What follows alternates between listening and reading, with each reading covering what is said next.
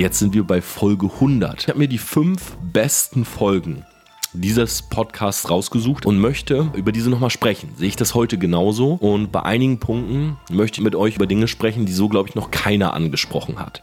Ich nenne es jetzt mal unausgesprochene Wahrheiten. Real Talk über Dinge, wo man lieber eigentlich den Mund hält. Living a Self-Made Life Outside the Box. Herzlich willkommen zur 100. Folge Selfmates auf diesem Podcast-Kanal. Ich bin extrem happy, als ich letzte Woche schon gesehen habe, die 99. Folge aufzunehmen. Ich muss auch ehrlich sagen, die Zeit ist mega verflogen. Ja, ich weiß noch ganz genau, als wir den Trailer zu diesem Podcast gedreht haben, vielleicht erinnert sich der ein oder andere, ich habe es damals auch auf YouTube gepostet, das war so ein Trailer, wo ich an so einem Tisch sitze und mein Mund ist so zugeklebt und um mich herum ist Nebel. Und dann ziehe ich sozusagen diesen Kleber von meinem Mund, so nach dem Motto, okay, hier wird wirklich Real Talk gesprochen, hier ist das Ganze unzensiert. Und ich hatte sogar noch ein paar Szenen damals im Studio vom lieben Adrian, ja, der beispielsweise mit äh, K1 zusammen und vielen, vielen anderen Rappern äh, Tracks aufnimmt hier in München ähm, Szenen mit reingeschnitten und das war der Trailer. Ja, ich glaube, eine Minute, Selfmade Podcast und damals noch mit dem alten Intro. Ja, könnt ihr mir ja mal schreiben, äh, wie ihr das äh, fandet. Ich habe immer sehr, sehr viele Nachrichten bekommen zu Ty Lopez, Grant Cardone, Eric Worry, die ja mein erstes Intro gesprochen haben. Und ja, was soll ich sagen? Jetzt sind wir bei Folge 100. Ja, wir sind reifer geworden. Das Intro hat sich geändert. Es ist nicht mehr Ty, es ist nicht mehr Grant, es ist nicht mehr Eric, der mich begrüßt. Ich muss auch ehrlich sagen, von allen dreien ja, verfolge ich nicht mehr wirklich den Content. Ich habe mich verändert, ja, vielleicht viele von euch auch. Und ich glaube, es ist ganz wichtig, immer zu schauen, ja, dass man immer einen Schritt weiter geht, auch öfters mal auf die alten Dinge blickt und sagt, hey, vielleicht sehe ich das heute anders. Und ich möchte das nicht genauso machen in dieser Folge. Also ich will nicht zurückblicken und sagen, ich sehe alles anders, was ich früher gemacht habe. Aber ich habe mir die fünf besten Folgen dieses Podcasts rausgesucht, also die fünf besten Titel, die am besten gelaufen sind, die am meisten Downloads bekommen haben, wo ich dementsprechend auch am meisten Feedback zu bekommen habe und möchte ja, über diese nochmal sprechen. Sehe ich das heute genauso? Und bei einigen Punkten möchte ich mich mit euch über Dinge sprechen, die so, glaube ich, noch keiner angesprochen hat. Ich nenne es jetzt mal unausgesprochene Wahrheiten. Real Talk über Dinge, ja, wo ja, man lieber eigentlich den Mund hält, weil das natürlich für viel Furore sorgen kann. Aber ich habe mir gedacht, wenn das doch Folge 100 ist und wenn ich doch, ja, Tom Platzer, als derjenige dastehe, der sich selber, sage ich mal, mit Werten wie Real Talk und Transparenz und authentisch sein prägt, dann ja, passt das doch eigentlich perfekt zu diesem Jubiläum. Letzten Sonntag habe ich meinen Trailer veröffentlicht. Ich nehme diese Folge übrigens gerade auf. Am Dienstag ist es 14.13 Uhr. Das heißt, äh, wenn du diese Folge hörst, ist sie tatsächlich nicht mal 24 Stunden alt. Und am Sonntag wurde mein Buchtrailer veröffentlicht. Ja, und das war wirklich das Projekt, wo ich die letzten Wochen darauf hingearbeitet habe.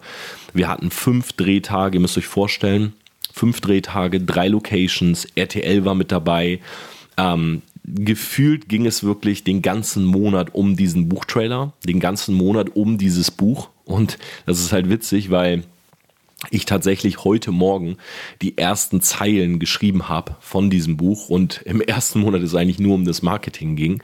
Aber ich wollte diesen Trailer raushauen, weil mir ganz wichtig war, diese Impression schon mal zu setzen. So, und äh, der Trailer ist wirklich komplett explodiert. Ich glaube, nach 24 Stunden hatten wir schon 13.000 Views, über 350 Kommentare und nicht irgendwie so Herzen oder cooler Trailer, sondern ihr habt wirklich viel dazu geschrieben. Ja, ihr habt eure Interpretationen drunter gepostet und ja, ich bin überwältigt. Also wirklich, wirklich überwältigt von dem ganzen Support. Ich danke jeden Einzelnen, der auch diese Podcast-Folge hört, vielleicht sich sogar im Nachhinein den Trailer noch anguckt. Auf meinem YouTube-Kanal Tom Platzer ist der zu finden.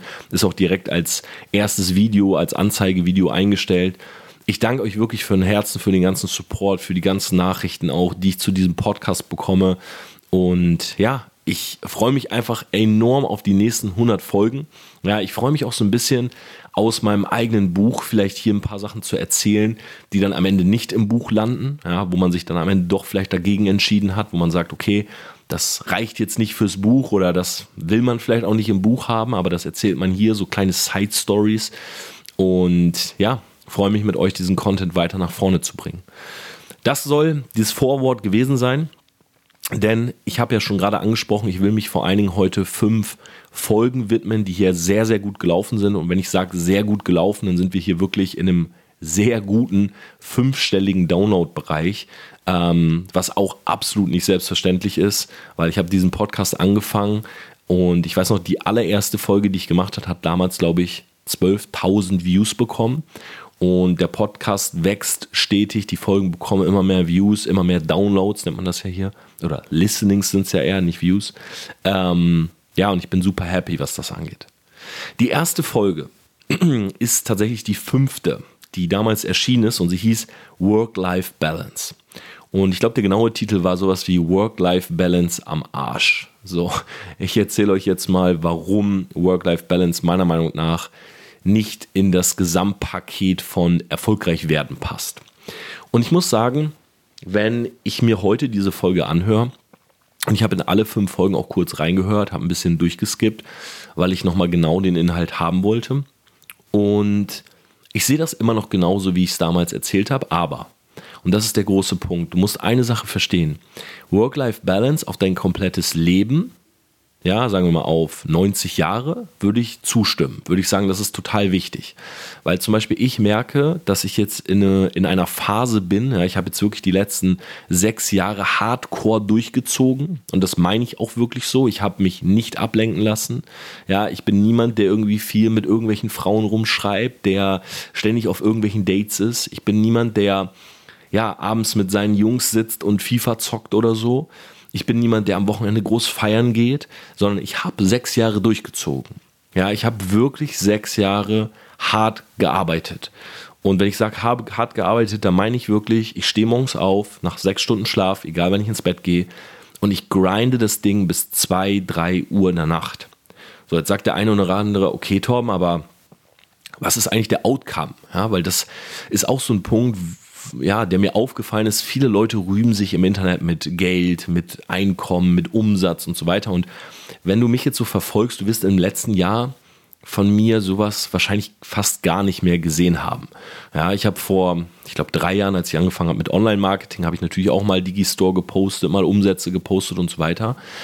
Aber jetzt irgendwie gar nicht mehr. Und ich glaube, je besser es läuft, desto ruhiger wird man. Ähm, ich will damit nicht sagen, dass ich ich habe es auch in den anderen Folgen schon mal gesagt, dass ich jetzt irgendwie ähm, ja, Multimillionen auf dem Konto liegen habe und eigentlich gar nicht mehr weiß, wohin damit.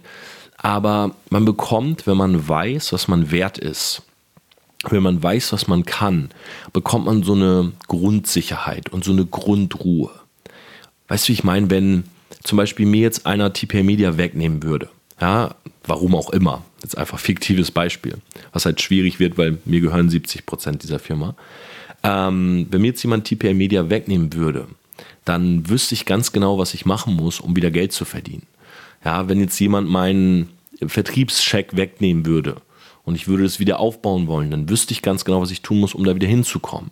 Wenn mir jemand meine Immobilien wegnimmt und so weiter. Also ich kann das jetzt so durchführen. Es ist diese Grundruhe von, ich weiß, was ich wert bin auf der einen Seite und vor allen Dingen aber auch, ich weiß, welche Fähigkeiten ich habe und dass man mit diesen Fähigkeiten Geld bzw. sogar viel Geld verdienen kann. Und ich habe in diesen sechs Jahren sehr, sehr hart gearbeitet und ich habe natürlich auch in den sechs Jahren viel Geld verdient. Ja, muss ich, glaube ich, keinen Hehl draus machen. Ich habe damals im Vertrieb nach 18 Monaten meine erste Provisionsmillion ausgezahlt bekommen. Das ist was, was wahrscheinlich in der Art und Weise noch niemand gemacht hat. Und es kann sein, dass mittlerweile es jemand reproduziert hat oder dass mittlerweile es jemand auch mit, mit anderen Dingen geschafft hat in dem Bereich. Aber damals war das outstanding. So. Und da haben viele Leute darüber berichtet. Wir haben TPA Media gegründet und wir sind direkt High Price gestartet. Also wir haben nie irgendwie einen Funnel aufgebaut mit einem Einsteigerprodukt von 5 Euro und dann 100 Euro und dann 500 Euro. Unsere Branding-Workshops haben, ich kann ja jetzt auch frei drüber reden in dieser Podcast-Folge, die haben von Anfang an pro Person 12.000 Euro gekostet. So, und heute haben wir Branding-Leistungen. Wenn wir beispielsweise eine Brand für ein Jahr begleiten, dann sind wir in einem sechsstelligen Bereich.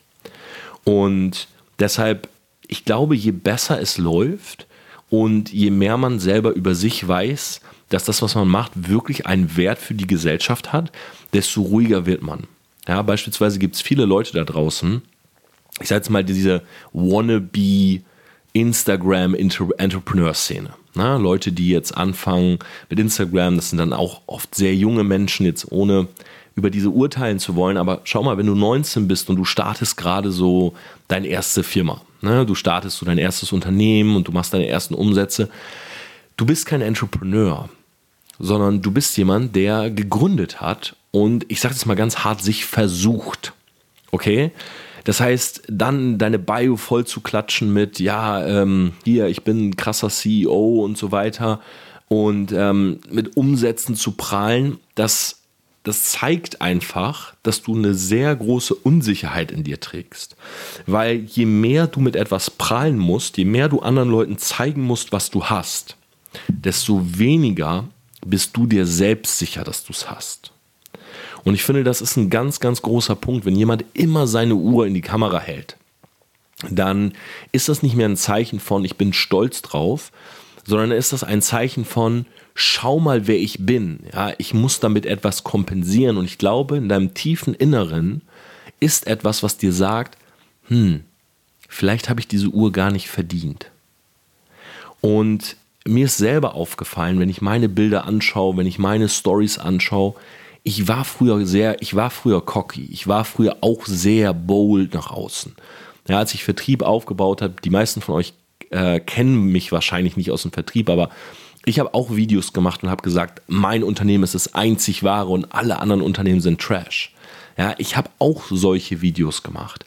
So, ich stand auch mit meinem ersten großen Check auf der Bühne und habe den präsentiert und fühlte mich wie King. Ja, als ich in meinem ersten Vertriebsmonat 15k verdient habe. Und um mich herum waren viele Leute, die das bejubelt haben. Ja, das war so Wolf of Wall Street Feeling. Das war so, ja, 15k im Monat. Und das ist jetzt, wenn ich zurückdenke, sechs, sechseinhalb Jahre her. Und heute ist alles mit irgendwie, ja, heute geht man alles mit mir Ruhe an. Und ich glaube schon, dass ich eine gewisse Balance in mein Leben bekommen habe. Aber, und da muss ich immer noch der Folge von damals, von letzten Jahr zustimmen, wenn du anfängst, dir was aufzubauen, und es ist eigentlich egal was, also es ist jetzt nicht nur auf Unternehmertum bezogen, sondern es kann genauso ein Hobby sein. Das war bei mir früher Gaming. Ja, das kann Pokerspielen sein. Das kann sein, dass du ein Startup gründest, dass du eine Social Media Agentur hast, dass du im Network Marketing bist, dass du eine Sprache lernen willst, dass du vielleicht lernen willst, wie man Mädels anspricht. Ist egal was. Aber du musst immer überlegen, das, was du gerade machst oder wo du groß drin werden möchtest, das wollen auch viele andere. Und in gewisser Art und Weise musst du besser sein als andere, um voranzukommen. Weil der Markt sozusagen, der Markt ist ein riesiges Stück Kuchen. So. Und das Stück Kuchen, was du halt haben willst, das schneidest du dir halt selbst. Und wenn du zu langsam bist, und da braucht dir auch keiner was erzählen von, hey, lauf dein eigenes Tempo und vergleich dich nicht und schau nicht links und rechts, per se stimmt das alles. Aber am Ende des Tages kommt jemand und schneidet dein Stück, was du haben wolltest, da raus und frisst es. Und das ist dann eben nicht dein Stück Kuchen. So, deshalb musst du nach vorne gehen, musst besser sein als andere. Du musst mehr arbeiten als andere. Du musst verzichten, wenn du mehr willst. Schau mal, die Welt ist doch relativ fair. Oder wenn du jeden Tag zu McDonald's gehst und dir die Scheiße reinfrisst, dann wirst du fett. Ist so. Ja, außer du trainierst auch jeden Tag zwei, drei Stunden. So, wenn du nicht ins Fitness gehst und nur Junkfood frisst, dann wirst du fett. Ja, du wirst schneller altern, du, wirst, du bist unsportlich und wahrscheinlich wirst du auch früher sterben. Wenn du auf der anderen Seite dich gesund ernährst, zum Sport gehst, viel Wasser trinkst, dann wirst du einen gesünderen Lifestyle haben. Du wirst mehr Energie haben. Ja, du wirst tendenziell als Mann hübschere Frauen abkriegen, als Frau hübschere Männer abkriegen und so weiter, weil du einfach jemand bist, der Kraft und Energie ausstrahlt. Und das ist anziehend auf andere. So, genauso wie wenn du gut in etwas bist und hart dafür arbeitest, wirst du Geld verdienen. Vielleicht sogar viel Geld verdienen.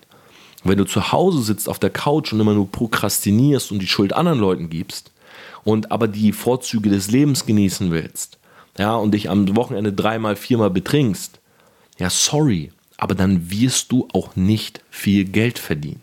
So, du musst immer überlegen, dass alle Leute auf dieser Welt, sehr wahrscheinlich 99 Prozent, ich sage mal 99 Prozent, der Leute wollen Teil des Ergebnisses sein. Naja, du siehst Hollywood-Stars, du siehst Leute, die in LA, die in Miami wohnen, die eine Villa haben, die viel Geld haben. Du guckst dir das an und du denkst, holy, das ist ein geiles Leben, Mann. Das ist ein heftiger Lifestyle. Du siehst jemanden, der eine geile Karre fährt, einen dicken Lambo, matt schwarz und du denkst, wow, was für ein Player. Und natürlich wärst du gerne auf dieser Seite. Ja, ich habe früher diese Leute angeguckt und ich wäre gerne auf dieser Seite gewesen. Aber ich war ein Junge, der Computer-Nerd war, der tendenziell Untergewicht hatte, der in seiner Studentenbutze in Oldenburg lebte, in einer anderthalb Zimmerwohnung.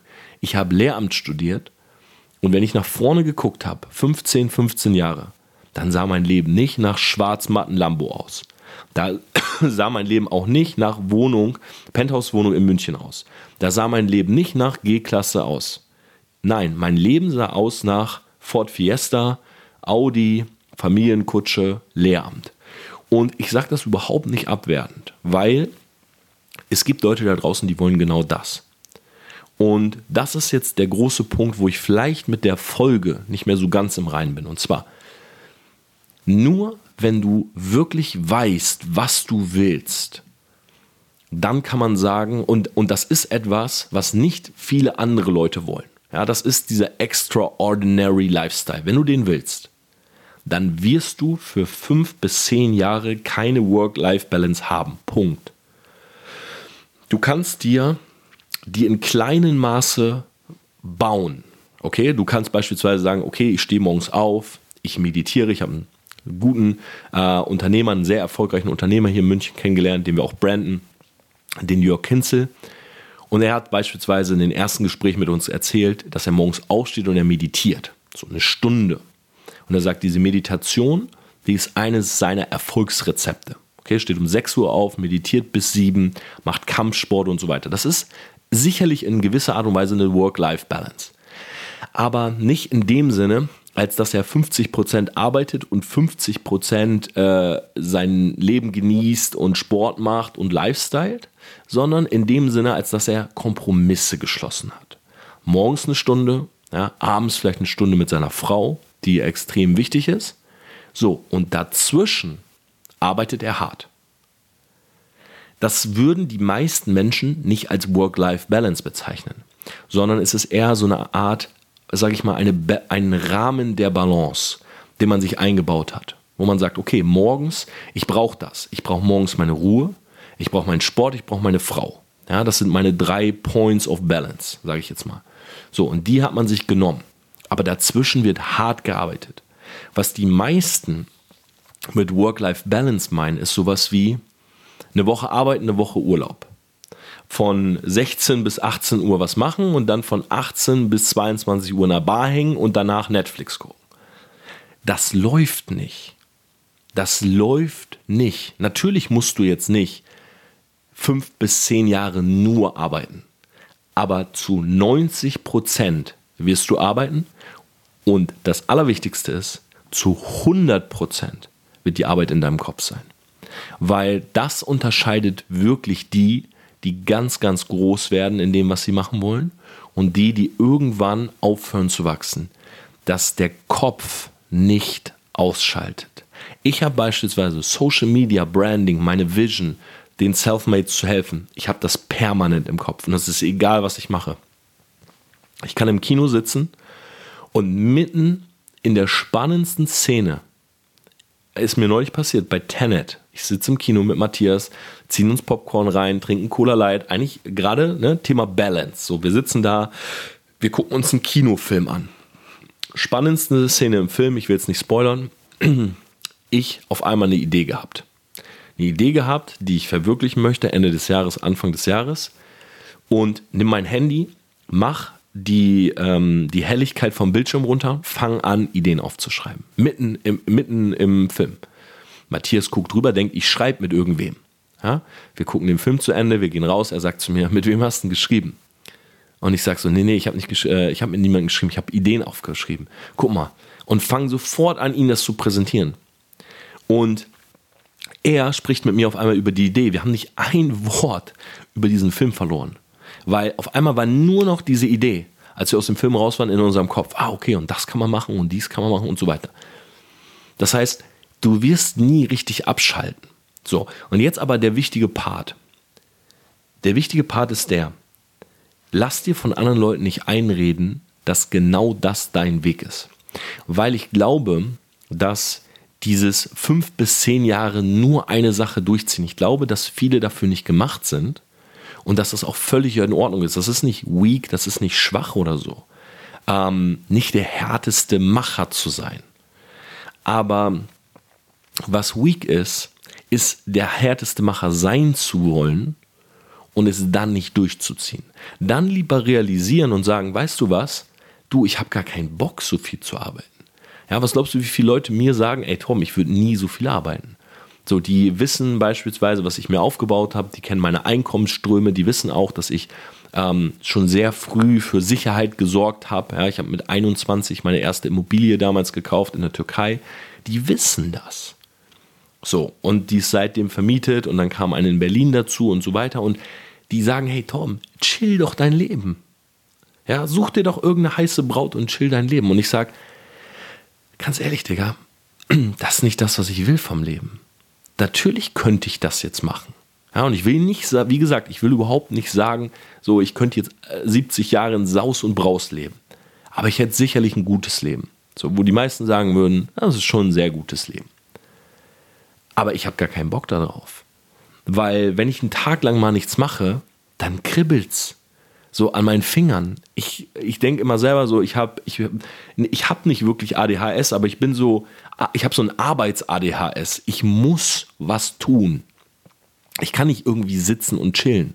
So gibt nichts Schlimmeres oder es gab nichts Schlimmeres in meiner Studentenzeit, wie wenn ich mit einer Freundin in Urlaub und sie ist jetzt so null irgendwie in irgendwas into. Also ich war damals äh, während des Studiums beispielsweise äh, zeitlang richtig into Gaming. Also ich wollte einer der besten Spieler werden. Ich glaube, ich war damals in meinen Spielen einer der besten Spieler. Ich war, wollte Online-Poker damals meistern. Ja, und dann habe ich halt angefangen mit Vertrieb irgendwann. Und wenn ich mit jemandem im Urlaub war, der so gar nicht diese eine Sache hatte, so wo er so verbissen hinter war, da war das schrecklich für mich diese Gespräche von, oh ja, schönes Wetter und geiles Buffet und was machen wir heute? Und ich denke, ey, ich will an meinen Laptop. Ich will, eigentlich, ich will was arbeiten. Ich will Ideen aufschreiben. Ja, ich will auch am Meer liegen, aber nicht von morgens 10 bis abends um 8. Sondern ich will am Meer liegen von, von 11 bis 13 Uhr und die Mittagssonne mitnehmen und dann reingehen, 80-20-Prinzip und ich habe genug Bräune und ich fühle mich gut und ich habe gerade Energie getankt, ich will einen Laptop, will Sachen aufschreiben. Und ich glaube, das Aller, Allerwichtigste ist für sich selber zu überlegen oder nicht zu überlegen, sondern wirklich mal zu skripten, also sich mal hinzusetzen, mal zu überlegen, hey, wie soll mein Leben eigentlich aussehen? Und das machen ja die wenigsten, weil das irgendwie komisch ist. So, du stellst dich ans Whiteboard und schreibst hin mein Leben. Aber why not? Warum nicht mal zu überlegen, was will ich die nächsten fünf bis zehn Jahre machen? So, was will ich die nächsten 50 Jahre machen? Wo sehe ich mich, wenn ich 80 bin? Weil ich wusste das früher nicht und ich weiß das heute. Und seit ich das weiß, hat es halt viel bei mir verändert. Weil immer wenn es mir gut geht, ist alles easy. Ja, wenn alles gut läuft, ist alles gut. So, du kriegst nur positive Kommentare, Kunden, es läuft, du bist mit allen cool. Aber was ist, wenn es mal nicht so gut läuft? Ja, du postest ein Video, beispielsweise jetzt in meinem Fall. Ein paar Hate-Kommentare. Ein paar Leute reden schlecht über dich. Kunde springt ab. Beef mit einem Businesspartner. Dann kommt irgendwie alles zusammen. Und dann sitzt du da. Und bei vielen Leuten ist das das Ende. So, die sagen dann, weißt du was? I quit. Ich höre auf. Und das sind die Momente, wo du halt dran denkst und sagst, hey, aber mit 40 will ich das. Mit 50 wollte ich dort sein. Mit 70 wollte ich das gemacht haben. Und das hält mich in dem Moment wieder am Leben, wo ich sage, weißt du was? Weitermachen. So, Zähne zusammenbeißen, weitermachen. Weil emotionale Achterbahn ist zwar gerade unten, geht aber auch wieder hoch. Nur, man muss für sich selber das mal outmappen, würde man im Englischen sagen. Man muss es mal herausfinden. Will ich das überhaupt? So, und wenn du einer dieser Macher bist, wenn du diese Mentality von ich muss das grinden, ich will das unbedingt, dann mach's wie der Jörg Kinzel. Bau dir kleine, so einen kleinen Balance-Rahmen ein, wie ich den beispielsweise habe. Morgens ist eine Stunde mein Handy, ich bin handysüchtig. Okay, natürlich bin ich handysüchtig. Ich bin sechs Stunden am Tag auf Social Media. Aber die erste Stunde morgens ist immer der Flugmodus. Das ist meine Balance. Ich stehe nicht morgens auf, gehe in Instagram und fange an, Leuten zu antworten. Die erste Stunde morgens gehört mir. Und es ist eine Stunde. Und es klingt jetzt so wenig im Vergleich zu sechs Stunden Sucht. Aber glaub mir, die Stunde macht viel aus. Weil ich morgens auch eine Stunde, ich habe mein Telefon Flugmodus, keiner kann anrufen, keine Mail, keine Nachricht. Und ich denke mir jedes Mal, egal wie spät es ist, ja, ich bin manchmal bis 5, 6 Uhr auf und ich stehe morgens auf um, ist es dann 11 oder so. Und ich denke mir, weißt du was? Die Stunde haben andere nicht. Aber die habe ich mir verdient. Und wenn ich selbstständig bin und ich habe nicht diese Stunde, dann mache ich irgendwas falsch. Und wenn ich abends mal jemanden treffe und ich mache mein Handy auf Flugmodus, dann weiß ich, ich habe diese Zeit. Ich kann das machen. Und das ist ein sehr, sehr gutes Gefühl. Alleine dieses, ich kann das machen, aber ich will das nicht, ist was ganz anderes als ein, du musst, weil sonst wird es nichts. Und ich glaube, das ist die Ruhe, von der ich am Anfang gesprochen habe. Deshalb Work-Life-Balance, glaub mir, in der Art und Weise, wie die meisten Leute das interpretieren, wird es nicht funktionieren. Ja, du musst zu denen gehören, die durchziehen. Aber versuch dir halt kleine Dinge einzubauen, wie ich mich beispielsweise belohne. Ich kaufe mir materialistische Dinge, kaufe mir mal Sneaker, kaufe mir Klamotten. Ich belohne mich für To-Dos, für Action-Steps, die ich abgehakt habe. Das fühlt sich für mich richtig, richtig gut an. Die zweite Folge ist die Folge Nummer 12. So bin ich ins Forbes gekommen.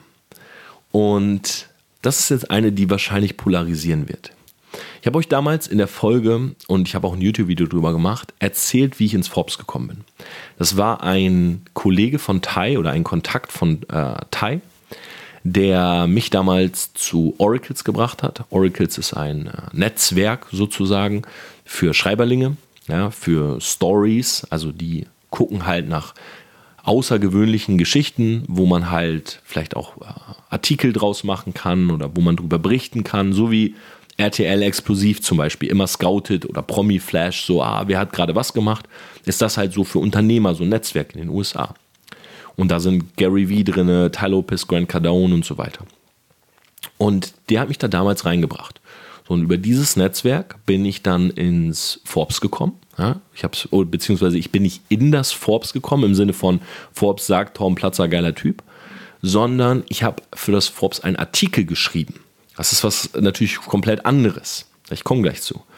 Ich habe also für das Forbes Mag einen Artikel geschrieben zum Thema, wie baut man eine Eight-Figure-Brand auf, Personal Brand auf. So, die fanden den Artikel sehr gut. Ich habe den in meiner Community natürlich auch geteilt, hat viele Klicks bekommen. Und danach wurde ich äh, im Forbes Council aufgenommen, 2019.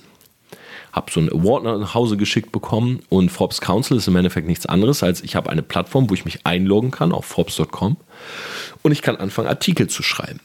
Und diese Artikel können angenommen werden oder abgelehnt. Das heißt, ich kann jederzeit mich hinsetzen, ich kann einen Artikel schreiben und es kann sein, dass das Forbes Online kommt, dass es Forbes Print kommt und es kann aber auch sein, dass Forbes sagt, wir haben keine Lust auf den Artikel. So. Das ist der Forbes Council. Und ich habe das da, ich war sehr, sehr stolz darauf, habe das damals in meine Bio geschrieben, habe gedacht, wow, so Forbes war ja eine der wenigen Magazine, die ich gelesen habe. Ich habe früher mal so Time gehabt, Entrepreneur, Forbes und es fühlte sich voll gut an. Und ich weiß noch ganz genau, wir waren auf einem Event ich glaube, von der Entrepreneur University. Äh, liebe Grüße an den äh, Robin und an Danny und auch an den Luke, ähm, die das Ganze hosten, gute Freunde von mir. Und ich war auf so einem Event und in dem Moment spricht mich irgendwer an und sagt so, hey, du bist ja auch im Forbes Council. Und ich sage so, ah, ja, was heißt auch? Weil es gab damals keinen deutschen Member im Forbes Council. So, laut Forbes selbst, ich habe das damals erfragt, weil so habe ich es auch promoted, war ich halt der einzige Deutsche im Forbes Council. Und habe mich dann darauf angesprochen, und so, ja, hier, der und der ist doch auch dort und äh, habe ich gesehen. So, und dann habe ich das, äh, ich konnte es in dem Moment nicht glauben, ich kannte auch die Person nicht wirklich, aber ich wusste, es war so ein junger Typ, der irgendwie so eine Agentur aufgemacht hat. Und ich habe das dann später gegoogelt und habe den auch wirklich gefunden und dachte so, ah, okay. Ähm, ich glaube, er war sogar nicht mal Deutsch, sondern er war halt ein Österreicher und dachte, okay, dann kann sogar die Information von Forbes stimmen. Ähm, er war ja Österreicher und nicht Deutscher. So, und dann habe ich halt gesehen im Internet, es immer mehr Leute posten Artikel über Forbes und hey, ich bin im Forbes und so weiter. Ja, und dann habe ich irgendwann mal eine Instagram-Nachricht bekommen von jemandem, der mir angeboten hat, mich im Forbes-Magazin zu platzieren. Nämlich bei Forbes, ich glaube, ich weiß es nicht mehr, Forbes Österreich, glaube ich sogar. Äh, Forbes Dach, Forbes Österreich, I don't know. Und ich kriege oft diese Nachrichten ja, und viele davon sind Spam, aber bei dieser Person wusste ich, das ist kein Spam, weil ich kannte die quasi über Umwege und wusste, okay, das ist so, ein, so jemand, der halt äh, für Magazine einkauft. Ne? Also du zahlst halt dafür, dass du in Magazin drin bist. Und ich habe natürlich abgelehnt und habe gesagt, du, danke, kein Interesse. Und habe dann aber gemerkt, dass für Forbes Österreich und Forbes, und das gab es dann für alles, ich sag mal jetzt Forbes Dubai, Forbes Europa und so weiter. Es kam halt immer mehr Artikel raus, wo Leute im Forbes waren. Und die haben aber nicht selber die Artikel geschrieben, sondern es waren immer Artikel über diese Leute. Und das waren die krassesten Überschriften. So als wären das wirklich, also die absoluten Heroes. Das Problem daran war nur, diese Artikel sind gekauft. Und diese Leute sind oftmals auch eben keine Heroes sondern haben halt sich diese Geschichten, ich will jetzt nicht sagen ausgedacht, weil ich jetzt nicht bei jedem recherchiert habe, aber viele dieser Geschichten sind halt nicht wahr. Und über mich gibt es keine Geschichte im Forbes. Also Forbes hat nie geschrieben, Torben Platzer ist das und das. Aber Forbes schreibt halt über viele andere und nicht nur das Forbes. So, und jetzt habe ich gesehen, dass auch immer mehr Leute Forbes Council werden. Und deshalb mal absoluter Real Talk an dieser Stelle. Ich habe mir damals im Vertrieb als mich keiner kannte, habe ich mir zweimal eine Platzierung in einem Magazin geholt. Das hieß so, hey, pass auf, wir können über deine Geschichte schreiben.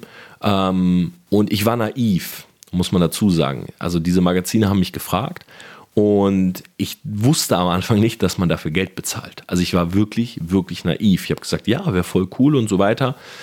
Und dann habe ich mich in Frankfurt mal mit jemandem getroffen.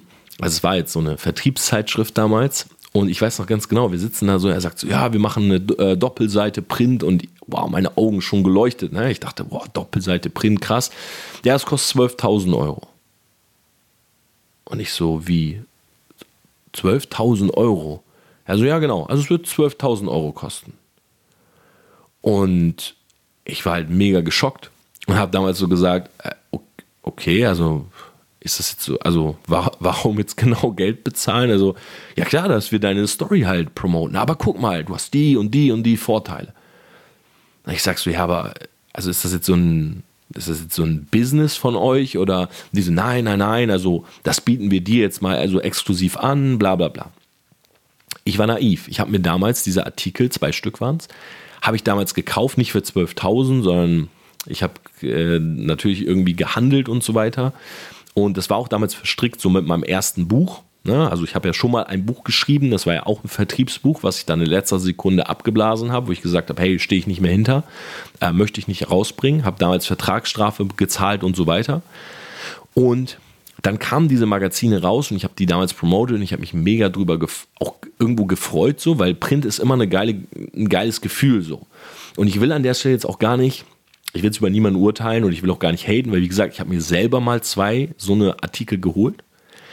Nur das Problem ist halt, und das wollte ich in dieser Folge ansprechen, ähm, egal wo jemand drinne steht, ja, und ich meine jetzt wirklich egal, wo jemand drinne steht, du kannst das heute nicht mehr als Indikator für Erfolg nehmen.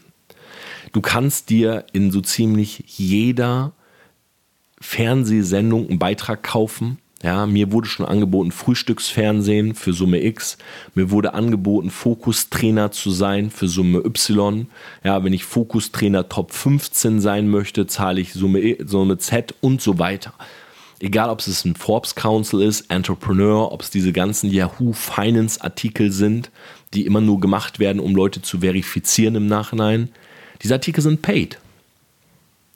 So, und jetzt gibt es den Trick oder so, so gehe ich daran. Wenn jemand so einen Artikel hat, und ich kenne ja mittlerweile auch seriöse Presse, ja, beispielsweise ich selber schreibe Artikel für den Horizont. Ich habe Artikel für die FAZ geschrieben. Ich habe Artikel für onlinemarketing.de geschrieben. Ich schreibe Artikel für, also ich könnte jetzt unendlich so weitermachen. Guck mal gerne in mein Media Kit. Und teilweise zahlen mir diese Zeitungen Geld dafür, dass ich dort Artikel schreibe. Aber ich schreibe eben auch nicht über mich, sondern ich schreibe über Kampagnen. Und ich bewerte die und so weiter. Also der Schreiber bekommt Geld, dass er schreibt. So, ich bin noch nie hingegangen und habe Geld dafür bezahlt, dass ich irgendwo schreiben kann oder so. Aber wenn jemand rausgeht und über sich ein Artikel veröffentlicht wurde, dann will ich an dieser Stelle nur sagen, Vorsicht. Wenn derjenige das so krank promotet, ja, und zwar so krank, wie ich das damals promotet habe, dann gehen wir stark davon aus, dass es paid ist. Weil, wenn jemand 10.000 Euro bezahlt für einen Forbes-Artikel, dann will der natürlich auch einen Nutzen daraus haben. Also stellt er sich hin und sagt, hey, ich bin im Forbes, ich bin krass. Und andere Leute wissen ja nicht, dass es paid ist und sagen, wow, du bist im Forbes, du bist krass und mit was für einer Geschichte. Nur, und das ist halt das, was ich dir in dieser Folge mitgeben will, diese Geschichten hat die Person meist selbst geschrieben. Und ich finde es sehr, sehr schade, dass selbst so renommierte Magazine, dass selbst so renommierte TV-Sender diese Beiträge verkaufen.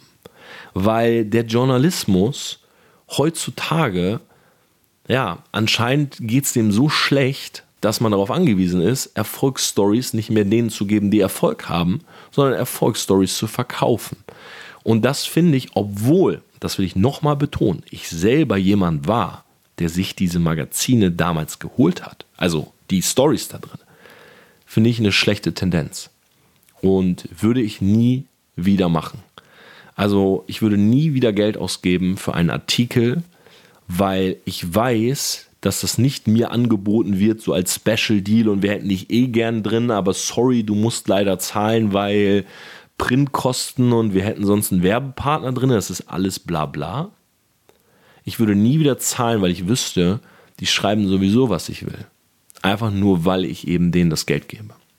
Und das fand ich nochmal ganz, ganz wichtig. Ich bin immer noch sehr, sehr stolz auf meinen Forbes Council. Ich werde auch weiterhin im Forbes Council bleiben. Ich bin da auch sehr transparent. Du zahlst im Jahr, glaube ich, 900 Dollar, damit du im Forbes Council bleibst und diese Möglichkeit des Artikelschreibens hast. Nur ich will dir frei raus sagen, wie es ist. Vieles da draußen ist paid. Punkt. So, das muss jetzt auch nicht unbedingt heißen, die Leute, die da Artikel haben, dass das jetzt alle Scharlatane sind oder so. Ja, viele kommen auch nicht an PR und sagen, okay, aber ich habe nun mal eine coole Geschichte, ich will die promoten und vielleicht ist das der Weg. Ähm, aber viele benutzen das halt auch rein als Marketing-Tool. Und das ist einfach etwas, was ich in dieser Podcast-Folge ansprechen möchte, weil es ist mein unzensierter Podcast. Ja, deshalb, wenn du siehst, jemand hat einen Artikel in irgendeinem Mac, immer mit Vorsicht. So, was steckt wirklich dahinter? Ist die Geschichte überhaupt wahr oder ist die völlig erfunden? Weil gerade bei so englischen Macs ist es oftmals so, dass die, dass denen es völlig egal ist, was du schreibst, wenn es irgendwie in einem Rahmen ist. Ja. Die dritte Folge, wo ich mit dir drüber reden möchte, ist, so wirst du erfolgreich im Vertrieb. Das war Folge 25. Ich habe mir alle fünf hier notiert. Und ich habe in der Folge natürlich viel über meine Vertriebszeit gesprochen und ich muss auch ehrlich sagen, manchmal denke ich an die Zeit zurück und ja, vergieß schon nicht jetzt wirklich eine Träne, aber so eine sinnbildliche Träne und denke mir so, ah, das war schon eine geile Zeit, so zu callen und Meetings zu haben. Aber ich will dir, ich will dir mal sagen, was mich wirklich, was mich im Vertrieb wirklich gereizt hat. Und das ist jetzt auch was, was sehr polarisieren kann. Und zwar, was mich wirklich reizt, ist, wie unsere menschliche Psychologie funktioniert. Weil, schau mal, ich war damals jemand, und wenn ich sage damals, meine ich wirklich so vor zehn Jahren. Ich konnte gar nicht mit anderen Leuten. Ich konnte nur mit anderen Leuten, wenn die genau das gemacht haben, was ich mache. So zum Beispiel, ich war Gamer und ich treffe auf einen Gamer und wir spielen das gleiche Spiel, perfekt. Ja, wir wissen, worüber wir reden können. Ich habe ein Gesprächsthema. Ich bin nicht lost in der Konversation oder so. Ich habe ein gewisses Selbstbewusstsein, darüber zu sprechen. Sobald ich jemandem gegenüberstand, der was anderes gemacht hat, ja, der in einem anderen Feld aktiv war als ich, wusste ich nicht mehr weiter. Ja, da konnte ich einfach nicht mehr. Da war einfach unser Gespräch, du kennst es bestimmt auch, es war einfach Smalltalk. Ja, es führte einfach zu nichts. Ah ja, du auch hier. Mhm. Was machst du so? Mhm. Okay, ja. Ja, krass. Ach, 16 Uhr. Wie lange bleibst du? 18. Mhm. Ja, ich glaube, ja, ich auch so um den Dreh. Meinst du, gibt es noch Essen heute? Mhm. Okay, ja. So, das war ich in der Konversation vor zehn Jahren. Und im Vertrieb habe ich gelernt, dass wenn man jemandem gegenübersteht, ist es wie Memory spielen, aber die Bilder sind eben nicht so klar.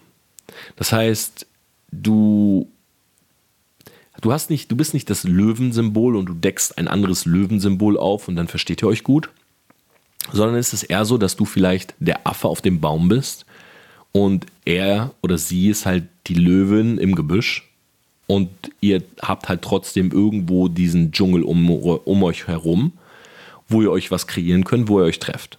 Vielleicht, vielleicht ist der Affe, weiß ich nicht, springt auf den Löwen, der Löwe jagt den Affen, äh, was weiß ich. Und es ist halt viel vielfältiger, als du denkst. Und das fand ich halt immer spannend. Es ist so Memory-Spielen im gleichen Themengebiet. Und du musst halt versuchen, Szenarien zu kreieren, wo der Affe zur Löwen passt. Das finde ich super spannend. Ich glaube, man würde das, wenn man böswillig ist oder wenn man es negativ formulieren will, manipulieren nennen. Und ich habe im Vertrieb genau das gelernt. Ich habe gelernt, wie spricht man mit Menschen.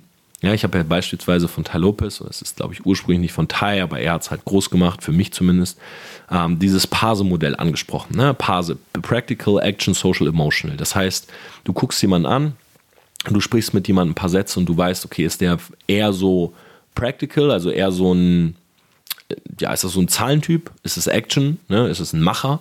Ist es Social? Also jemand, der viel Nähe braucht, der gerne weggehen will, der unter Leute sein möchte, oder ist er emotional, jemand, der emotional ist, der ängstlich ist, der Bedenken hat, Zweifel und so weiter. Und man sagt so, jeder hat einen primären, einen sekundären. Das heißt, wenn du weißt, jemand ist beispielsweise practical, emotional, ja, dann brauchst du dem nicht kommen mit, hey, komm, wir kaufen das jetzt, let's go. Sondern du musst dem kommen mit, hey, schau mal, wenn wir uns das jetzt kaufen, das sind 445,81 Euro, dann bin ich mir ziemlich sicher, dass wir, wenn wir es so und so einsetzen, einen Return of Invest in zwei Monaten von dem und dem haben. Und deshalb scheint mir das eine sehr gute Entscheidung zu sein. Und weißt du was? Ich weiß, du hast jetzt gerade Angst, aber ich glaube, diese zwei Monats Rückgaberecht Garantie, die könnte deine Angst besiegen. Das heißt, wenn du dieses Produkt jetzt kaufst und wir das richtig nutzen, dann hast du überhaupt keine Nachteile. Ja, es ist kein Risiko, weil wenn es nicht funktioniert, geben wir es zurück und ansonsten haben wir in zwei Monaten unseren Return of Invest und das Geld verdoppelt. So, ne? so redest du mit jemandem, der PE ist. Practical Emotional. So, wenn du jetzt jemandem gegenüberstehst, auf der anderen Seite, der beispielsweise AP ist, also Action Practical, dann brauchst du dem nicht so kommen sondern zu dem sagst du, hey, wir kaufen das, es kostet 445, let's go. Und der kauft das. Ja, das heißt, würdest du dem jetzt kommen mit irgendwelchen Rechnungen und Zahlenbeispielen und wann es einen Return of Invest gibt, ist der gelangweilt. Der Macher will einfach machen. Und das habe ich halt im Vertrieb gelernt. Das ist auch ein sehr vereinfachtes Modell. Natürlich sind Menschen viel ähm, tiefgründiger und das Ganze ist viel variabler noch. Aber im Endeffekt ist es Memory-Spielen im gleichen Themenfeld. So, das heißt, du kreierst, wenn du jemandem gegenüberstehst, Situationen, sodass er sich in dieser Situation sieht, mit allen den Dingen, die um einen herum sind, alle Themen, die einen beschäftigen und so weiter. Und das habe ich im Vertrieb gelernt. Und am Anfang ging es bei mir darum, klar, ich wollte Geld verdienen. Ich habe angefangen, ich wollte 400 Euro verdienen im Vertrieb. Ich wollte einfach, äh, ja, mein Geld aufbessern im Studium, damals sogar noch. Und dann habe ich 400 Euro verdient und habe aber gemerkt, boah, die Challenge ist da, mehr Geld zu verdienen. Weil wenn du mehr Geld hast, dann kannst du halt coolere Klamotten tragen, du kannst im Club mal, weiß nicht, ein paar Drinks ausgeben, du brauchst nicht mehr aufs Geld achten. Weil ich hatte auch mal Situationen, wo ich an meinem Geldautomaten stand und dachte, hey, fuck, irgendwie bin ich im Dispo. So, ich habe immer das Glück gehabt, sag ich mal, dass ich auch von meinen Eltern Backup hatte. Da mache ich auch kein Heal draus oder so. Und ich hatte damals auch sehr äh, gütige Oma und Opa, die mir immer wieder ausgeholfen haben. Aber ich wollte halt auch mal auf, aufs Konto gucken und sagen, oh, da sind immer mal so 10k drauf. Zum Beispiel heute habe ich immer auf meinem Konto, also ungelogen, ich habe immer 100.000 Euro drauf. 100.000 Euro ist mein Backup. Egal was kommt, egal ob Steuer ist, irgendwas anderes, ob irgendwas wegbricht und ich muss es neu aufbauen, ich gehe nie unter 100.000. Seit, ich glaube, fünf Jahren nicht mehr unter 100.000 gewesen, immer drauf gehabt. 100k. Das ist so meine Grenze. So egal, was ich für Investments mache, aber 100k bleiben immer auf meinem privaten Konto. Ja, wir haben natürlich Firmenkonto und so, da läuft das ganz anders, aber mein privates Konto, also von Geld, was ich mir auszahlen lasse, sind immer 100k. Und damals waren es so 10k, die ich halt immer angestrebt habe. Also ging es in zweiter Instanz, nach den 400 Euro, ging es um Geld verdienen. Ja, 2000 Euro, 5000 Euro und so weiter. Und ich weiß noch genau, als ich das erste Mal 15.000 Euro verdient habe, im Monat, habe ich gedacht, okay, jetzt wird's krass, weil 15.000 ist fast schon eine Challenge auszugeben. Ja, und ich wollte gut leben. So. Ich wollte gut leben und trotzdem was auf dem Konto haben. Und ich habe es geschafft, diese 15.000 auszugeben, aber ich habe seitdem es nie wieder geschafft, ja, mehr auszugeben als das. Das heißt, 15k, also selbst wenn ich jetzt so ganz krank shoppe, jetzt mal außerhalb von Uhr und Auto, das sind ja Anschaffungen, die du jetzt nicht monatlich machst, aber für Lifestyle habe ich noch nie mehr als 15.000 Euro ausgegeben, was ja schon verrückt ist. Und seitdem hat sich nie wieder was für mich verändert. Also brauchte ich eine neue Challenge. Das war ja der Punkt, weil vorher war es einfach Geld. Und die neue Challenge war, wie liest man Menschen? Und ich kann dir sagen, ich habe noch nicht ein einziges, na, vielleicht ist Selfish Gene ein Psychologiebuch, dann ja, dann habe ich eins gelesen. Aber ansonsten, ich habe noch nie ein Psychologiebuch gelesen. Aber ich habe verdammt viel Zeit im Vertrieb mit Menschen verbracht. Und wenn mir jemand gegenüber sitzt, ich weiß, wie die Person tickt. Und ich bin wirklich gut da drin. Und das ist wie eine Challenge für mich. Wenn ich mit Matthias jemanden treffe, egal ob es ein Kunde ist oder ein Interessent oder wir so jemanden treffen, dann gucke ich ihn danach an und sage, ah, der ist so, so, so. Und er sagt meistens, hey krass, ja, ja, Mann, das stimmt. Und haben wir dann länger Kontakt mit dieser Person, bestätigt sich das zu einem sehr, sehr großen Prozentsatz. Und bei mir ist es halt nicht so, dass ich das unbedingt jetzt noch benutzen möchte. Im Vertrieb habe ich es natürlich benutzt, um zu verkaufen. Mache ich auch keinen Hehl draus. Ähm, meine Videos sind stark manipulativ gewesen, meine Gespräche sind stark manipulativ, 100%. Aber heute ist es eher diese Challenge zu lesen und zu wissen. Weil dieses Wissen, wie jemand tickt, das gibt dir verdammt viel Sicherheit. Weil gerade wenn du irgendwann auf so einem irgendwann kommst du in so einen, ich will jetzt nicht sagen Freundeskreis, in so einen Bekanntenkreis, wo das echt wichtig wird. Weil du halt wissen willst, haben die Leute eine gute oder eine schlechte Intention. Und mir hat das schon oftmals echt den Arsch gerettet. Wo Leute mit jemandem beispielsweise Business gemacht haben und ich habe gesagt, hey, das ist eine Schlange. Und zwei Jahre später kommt die Person zu mir, die mit der Business gemacht hat und sagt, du hast recht. Er hat mich abgezockt. Und ich und ich dachte mir nur so, ich weiß, ich wusste, dass es machen wird. Weil du einfach, gerade schlechten Menschen, du, du siehst das nicht. Ja, viele sind im Internet cocky, viele sind im Internet beispielsweise arrogant oder haben flotte Sprüche drauf und so weiter. Aber wenn du mit denen sitzt, merkst du oft, die haben ein reines Herz. Und es gibt leider, und das sind, weißt du, die Leute sind nicht das Problem. Weil am Ende geht es um das Herz haben die ein reines Herz, ja oder nein? Aber es gibt Leute, die sind nach außen so super freundlich und immer am Smilen und du sitzt mit denen und denkst, wow, so sympathisch, so charismatisch. Das sind oft die größten Betrüger. Diese charismatischen Typen, die so in den Raum gehen und hey, mit jedem cool und was geht und hier Bruder da und so weiter, habe ich schon so oft erlebt.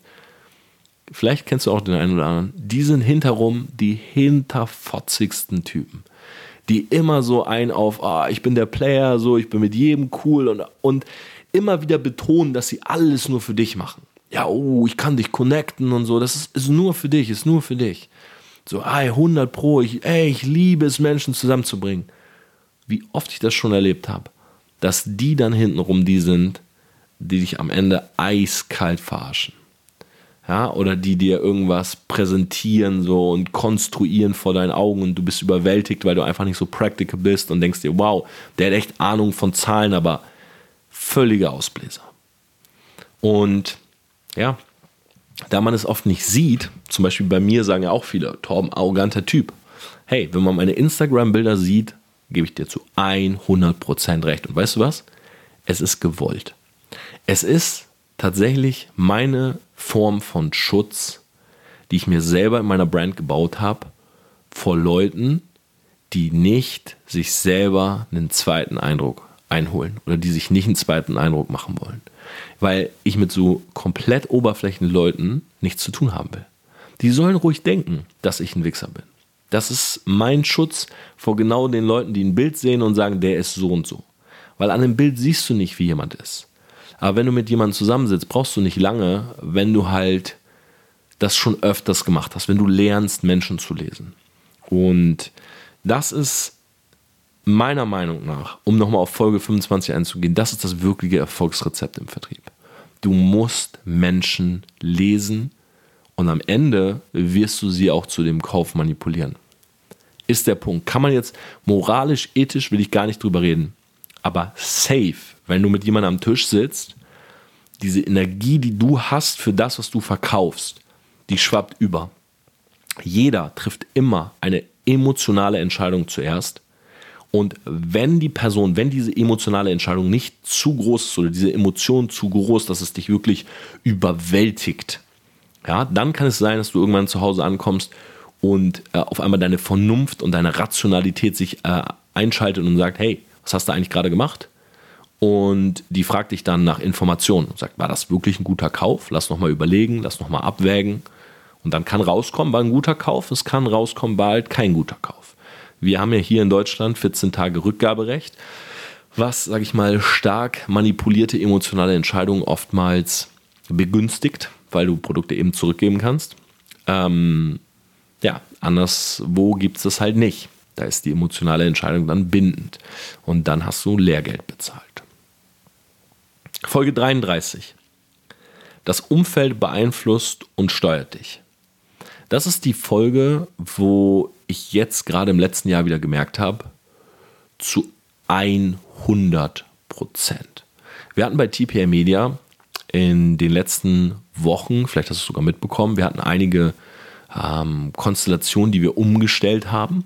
Und ich habe es auch schon mal angesprochen hier im Podcast, aber ich glaube bisher wirklich auch nur im Podcast. Und zwar der Matt, der mit mir hier in München wohnte, der baut eine zweite Firma auf für TPA und zwar TPA Ventures, ja, wo er sozusagen äh, der Kopf dieser Firma ist. Ich natürlich auch zu einem großen Teil mit drin bin, ist klar, weil TPA natürlich. Aber er baut sozusagen diese Firma auf und hier in München ist immer mehr der Matthias reingekommen. Ja, also Matthias Fuhrmann ist mein Bro aus dem Vertrieb, der vorher eigentlich nur bei uns so ausgeholfen hat und er ist jetzt aber eben auch Teil von TPA Media geworden und ich merke, wie diese Umstellung auch mein Leben verändert hat. Ja, und zwar Matt ist ein sehr ruhiger Typ, ja, sehr ruhig, sehr, ich würde sagen, wenn man ihn kategorisieren müsste, ist er practical, emotional. Ja, also wirklich so ein Zahl, auch viel mit Zahlen, er rechnet viele Sachen durch, sehr rational, vernünftig, ähm, ich bin ein Action-Based-Typ. Ja, ich bin tendenziell auch in meiner ersten Entscheidung unvernünftig. Ich bin ein Typ, der sagt, ey, wir brauchen eine Mandelmaschine für 2500 Euro oder einfach mal einen, einen Klappsessel von Supreme für 800 Euro bestellt. Das bin ich. Matt ist, wie gesagt, der vernünftige Typ, der dann sagt, Moment mal, macht das überhaupt Sinn? ist es überhaupt äh, gut so und so weiter. Und Matthias ist in, hm, im Parse-Modell ist Matthias, ich würde sagen SE oder ES. Also Social, Emotional oder Emotional Social. Das ist eine für viele Leute sehr angenehme Kombo. Gerade wenn er Social, Emotional ist, da müsste ich nochmal drüber nachdenken. Aber ich glaube, er ist tatsächlich SE, weil er ist sehr gesellig. Also jemand, der gerne mit Leuten ist, der sich gerne mit Leuten trifft. Ähm, übrigens völlig anders als ich. ich liebe es auch mal alleine zu sein, mein Kopfhörer, Noise Cancelling, einfach mein Ding zu machen. Matt, ähm, Matthias ist immer so, hey, jemanden treffen und ich habe da jemanden ganz coolen kennengelernt, der kann was. Und ich sage, was kann der denn? Er sagt, ja, ja, der schaltet auch so Ads und so, ich treffe mich mal zum Kaffee. So, was ich nie machen würde, macht Matthias gerne. Und, also nicht, dass ich jetzt nie jemanden treffen würde, aber ich treffe halt Leute, wo ich wirklich Lust drauf habe. So, und Matthias trifft halt aus Geselligkeit auch gerne Leute. Und wenn er das hier hört, dann hasst er mich dafür, weil ich werfe ihm das immer vor und er mag das nicht. Aber egal. Hey, es ist Real Talk, was soll's. Und es hört ja sowieso, es hören ja sowieso wahrscheinlich gar nicht so viele Leute, Matthias. Also alles easy. Ähm, auf jeden Fall ist es halt eine spannende Konstellation, weil mit Matt war das halt so, jeder hat so sein eigenes Ding gemacht, es war super ruhig und ja, ich war so vor meinem Rechner, er vor seinem. Mit Matthias jetzt ist es ein ganz anderes Leben. Ist die ganze Zeit Action. Ja, morgens feste Zeiten, klingeln, äh, raus, essen gehen, dies machen, zum Sport und so weiter. Also es ist viel mehr Action und Social. Und ich muss sagen, für mich ist es auf der einen Seite gut, weil ich komme mehr raus. Ja, ich bin auch motivierter, Dinge zu machen, weil man bewegt sich viel mehr. Ist ja auch so ein Sportfreak und vegan und kocht die ganze Zeit irgendwelche gesunden Sachen. Matt und ich haben uns eine Pizza reingezogen. Auf der anderen Seite merke ich aber zum Beispiel auch, ich brauche Zeit für mich, so Ruhe, weißt du? So abends einfach vorm Rechner sitzen und ja, einfach mein Ding machen, ja, ohne dass jemand kommt und sagt, ey, komm, lass ein paar Liegestützen machen oder so. Jetzt mal übertrieben gesagt. Also das Umfeld beeinflusst einen wirklich krass und beispielsweise meine Eltern und da kann ich wirklich von Glück sprechen. Die haben mich früher mal so in Ruhe gelassen. Also im Vergleich zu anderen Kids haben meine, waren meine Eltern so anti-autoritär und haben immer gesagt, hey Tom, mach du dein eigenes Ding und wir supporten dich, egal was. Und wenn ich gesagt habe, hey Mama, ich spiele gerade WoW und ich will den Endboss legen, dann hat meine Mama mir Essen vor die Tür gestellt und hat mir eine SMS geschrieben und hat gesagt, Tom, Essen steht vor der Tür. So, das kannst du keinem erzählen. Da würde jeder heute sagen, sag mal, Tom, bist du verrückt oder was? Mach den Computer aus und setz dich mit deinem Essen, äh, mit deinem Essen an die Eltern, mit deinen Eltern an, äh, ans Essen, ja, an den Essenstisch. Aber damals war meine Prio halt diese Boss zu legen und meine Eltern haben es supported. Und ich glaube, es gibt nichts, was wichtiger ist als dein Umfeld. Man sagt ja auch, du bist der Durchschnitt der fünf Leute. Ich sage immer gerne, du bist der Durchschnitt der fünf Ideen, weil ich finde, du wirst nicht wirklich zu diesen Leuten. Du übernimmst jetzt nicht deren Charaktereigenschaften, weil Charakter ist auch viel genetisch. Aber was du übernimmst, ist das Denken, die Ideen im Kopf. Eine Idee von 9 to 5 ist schlecht, beispielsweise. So, wenn du mit fünf Leuten hängst, die das im Kopf haben, das ist ja nicht genetisch bedingt unbedingt, sondern es ist eine Idee, die sich etabliert hat, die vielleicht auch zu einem Schwarz-Weiß-Denken geworden ist, bei Leuten, die es immer und immer wieder predigen. Aber die wirst du übernehmen, das ist ganz normal. Und dadurch lernst du natürlich auch sehr viel. Ja, wenn du jetzt mit Leuten hängst, die halt viel, viel Geld verdienen, die Umsatz getrimmt sind, dann wirst du irgendwann lernen, was du machen musst, um viel Umsatz zu machen. Und du wirst wahrscheinlich selber dann irgendwann viel Umsatz machen, weil du genau diese Dinge tust. So, die Welt, in der wir leben, ist ja nicht zufällig. So, ich habe es ja schon mal angesprochen. Ich bin ja auch ein Verfechter davon, zu sagen, die Welt, auf der wir leben, die ist extrem fair. Ja, weil alles, was passiert, passiert aus einem Grund. So, wenn du fett wirst, weil du Scheiße gegessen hast. Wenn du reich wirst, weil du die richtigen Money-Making-Activities gemacht hast. Wenn du arm bist, weil du halt prokrastinierst und anscheinend nichts machst. So, das ist nicht auf jeden Menschen auf dieser Welt zutreffend, das weiß ich auch. Aber für die, die diesen Podcast hören, würde ich sagen, trifft es auf 99,9% zu. Und ich kann dir wirklich nur den Rat mitgeben, auch ja, als in dieser Jubiläumsfolge sozusagen, such dir Leute, die dich pushen. Such dir Leute, die, die entweder das haben, was du haben willst, oder die zumindest auf der gleichen Reise sind. Du kannst nicht mit Leuten, die in eine, sich in eine andere, vielleicht sogar gegengesetzte Richtung bewegen, ja, zusammen sein oder kannst mit denen viel Zeit verbringen, wenn du diesen Weg gehen möchtest. Es kann nicht funktionieren.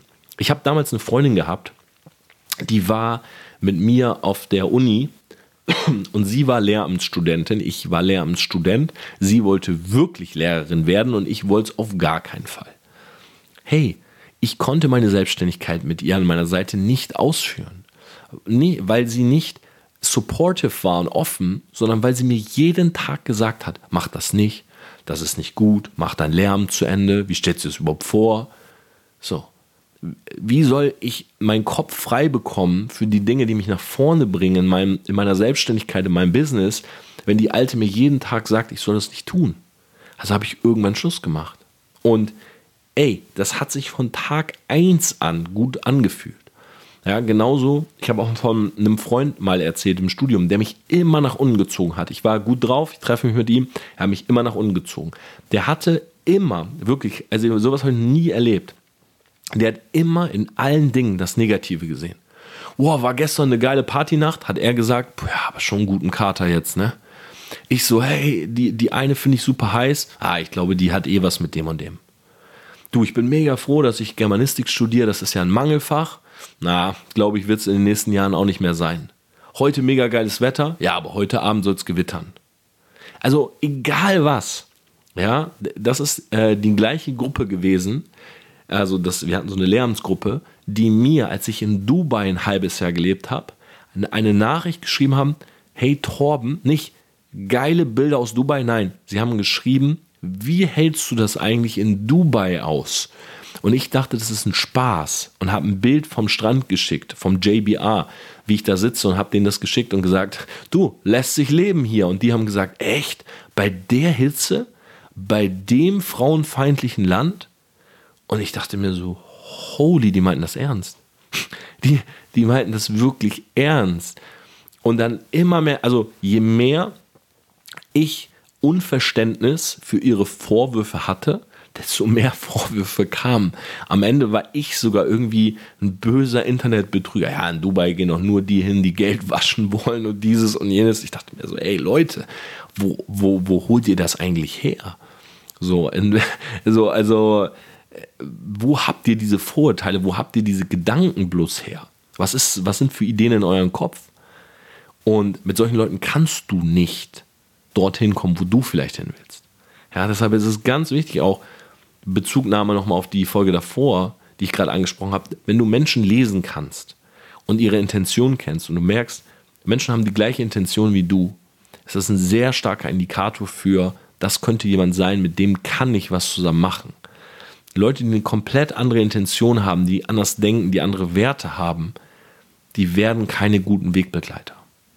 Und damit wäre ich tatsächlich auch beim letzten Punkt, und das ist Folge 65, und zwar Veränderung im Leben. Ich weiß, jeder sucht immer dieses eine Ding. Ich habe es auch gerade in meinem Vorwort fürs Buch geschrieben. Jeder sucht immer dieses eine Ding. Sei es eine Podcast-Folge, ein Seminar, ein Mentor, ein Coach, ein Buch. Und man hofft, wenn man das liest, sich anhört, sich von dem coachen lässt, dann kommt die Veränderung. Aber glaub mir, es gibt nicht diese eine Sache, die dich verändert. Die einzige Sache, die dich verändern kann, und das willst du nicht hören, ah, das bist du selber. Ja, extern gibt es nichts.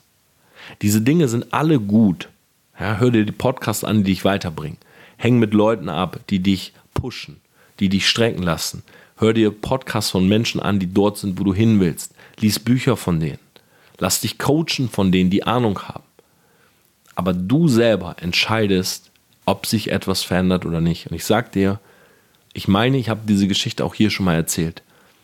Und es wird das allererste Kapitel in meinem Buch sein. Wie gesagt, du würdest mir eine große Freude machen, wenn du dir den Buchtrailer anguckst. Der geht nur zwei Minuten, ist auf YouTube. Und du wirst, du hörst keine andere Werbung in diesem Podcast, außer meine eigenen kreativen Sachen, die ich rausbringe. Und ich freue mich einfach nur, wenn Craft gewürdigt wird oder wenn Leute sich einfach darüber auch freuen, weil wir sehr, sehr viel Zeit reinstecken. Aber der Punkt ist der, ich saß in meiner Studentenbude in, Oldenburg. Und du musst dir vorstellen, unter mir, ich stand auf ein Mädchen, die ist Antje. Und die hat, ein, die hat Geburtstag gefeiert. Und ich habe mit ihr vorher über diesen Geburtstag gesprochen.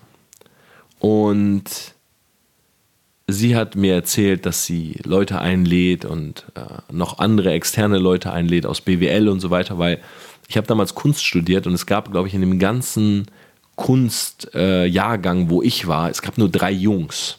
So. Und die anderen beiden mochten eher einander als das weibliche Geschlecht. Und sie erzählt mir halt, dass sie noch aus BWL Leute einlädt und damit auch Typen da sind und hat mir das so promoted, so nach dem Motto, hey, keine Angst, du bist nicht so der einzige Typ. Ähm, ich lade auch noch andere ein. Ich meinte so, ah, hier, die BWLer-Snobs und so und habe noch drüber gelästert. Und am Ende des Tages war ich nicht auf dieser Party eingeladen. Und ich war damals noch WoW-Spieler, süchtig. Also ich habe World of Warcraft gesuchtet. Und trotzdem war ich aber jemand, der am Wochenende jetzt mal angefangen hat, sag ich mal, rauszugehen. So. Und gerade bei diesem Mädel dachte ich mir so, oh, die ist schon, die ist schon echt nice. So. Und sie war halt, auch wenn ich heute noch dran denke, sie war schon wirklich mein Typ. Und ich fand sie halt super heiß und ich wollte zu dieser Party und ich war nicht eingeladen. Und ich sitze in dieser Studentenbude und ich war den ganzen Tag am Zocken. Und ich dachte mir so, hey, abends so, dann mache ich mich fertig und dann gehe ich dahin. Und dann habe ich mich abends fertig gemacht und ich saß wieder am Rechner und habe gedacht, ah komm, so, ähm, vielleicht schreibt sie noch. Und ihr müsst euch vorstellen, ich wohnte in einem Studentenwohnheim und sie war quasi die Wohnung unter mir, aber trotzdem haben wir jetzt nicht so krass Kontakt gehabt oder so. Ähm, und wir haben damals nicht über WhatsApp geschrieben oder beziehungsweise wahrscheinlich schon, aber ich hatte nicht ihre Nummer. Ich habe mit ihr über StudiVZ geschrieben. Und ich dachte die ganze Zeit so, sie wird mir doch bestimmt noch schreiben oder vielleicht sogar klingeln oder ja, wir wohnen in einem Gebäude. Und dieses Mädel hat nicht geklingelt. Und ich hörte irgendwann diese Musik da unten, aber ich war einfach zu diesem Geburtstag nicht eingeladen. Und ich will jetzt nicht diese ganze Story erzählen, ich erzähle sie im Buch. Aber eine Sache. Ich habe mit einem guten Kollegen gezockt. Also ich habe mich fertig gemacht, habe mich wieder hingesetzt, ich habe das Headset aufgesetzt und wir haben so ein bisschen geredet und ich war halt mega down, ich war richtig traurig.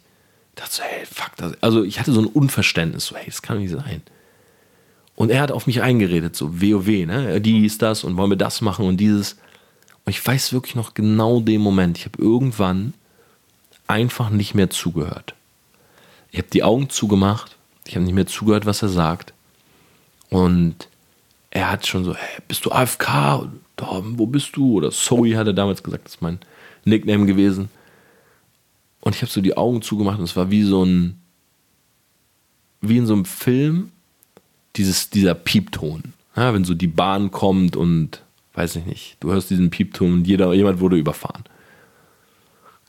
Und ich habe diese Ruhe gehabt, ich habe diesen Piepton gehabt, ich habe die Augen zugemacht, ich habe nur noch so dumpf mitbekommen, dass da irgendwer labert. Das Headset abgenommen, habe das hingelegt. Ich bin weggegangen, habe mich aufs Bett gesetzt, habe so die weißen Wände angeguckt, wie in so einem Delirium. Ja, ich hatte keine Drogen genommen, ich keine Alkohol getrunken, gar nichts. Irgendwann bin ich aufgestanden, ich habe den DSL-Router rausgezogen, bin an meinen Rechner, ich habe das Spiel deinstalliert und habe in in dieser Nacht, war wahrscheinlich schon zwei, drei Uhr in der Nacht, die Entscheidung getroffen, ich will nicht mehr in World of Warcraft irgendwelche virtuellen Schlachten gewinnen, sondern das Leben hält genug Kämpfe für mich bereit. Ende. Das war damals wahrscheinlich die größte Veränderung in meinem Leben. Ich habe zehn Jahre meines Lebens nur Computer gespielt und das war der Auslöser, dass ich gesagt habe, ich höre auf.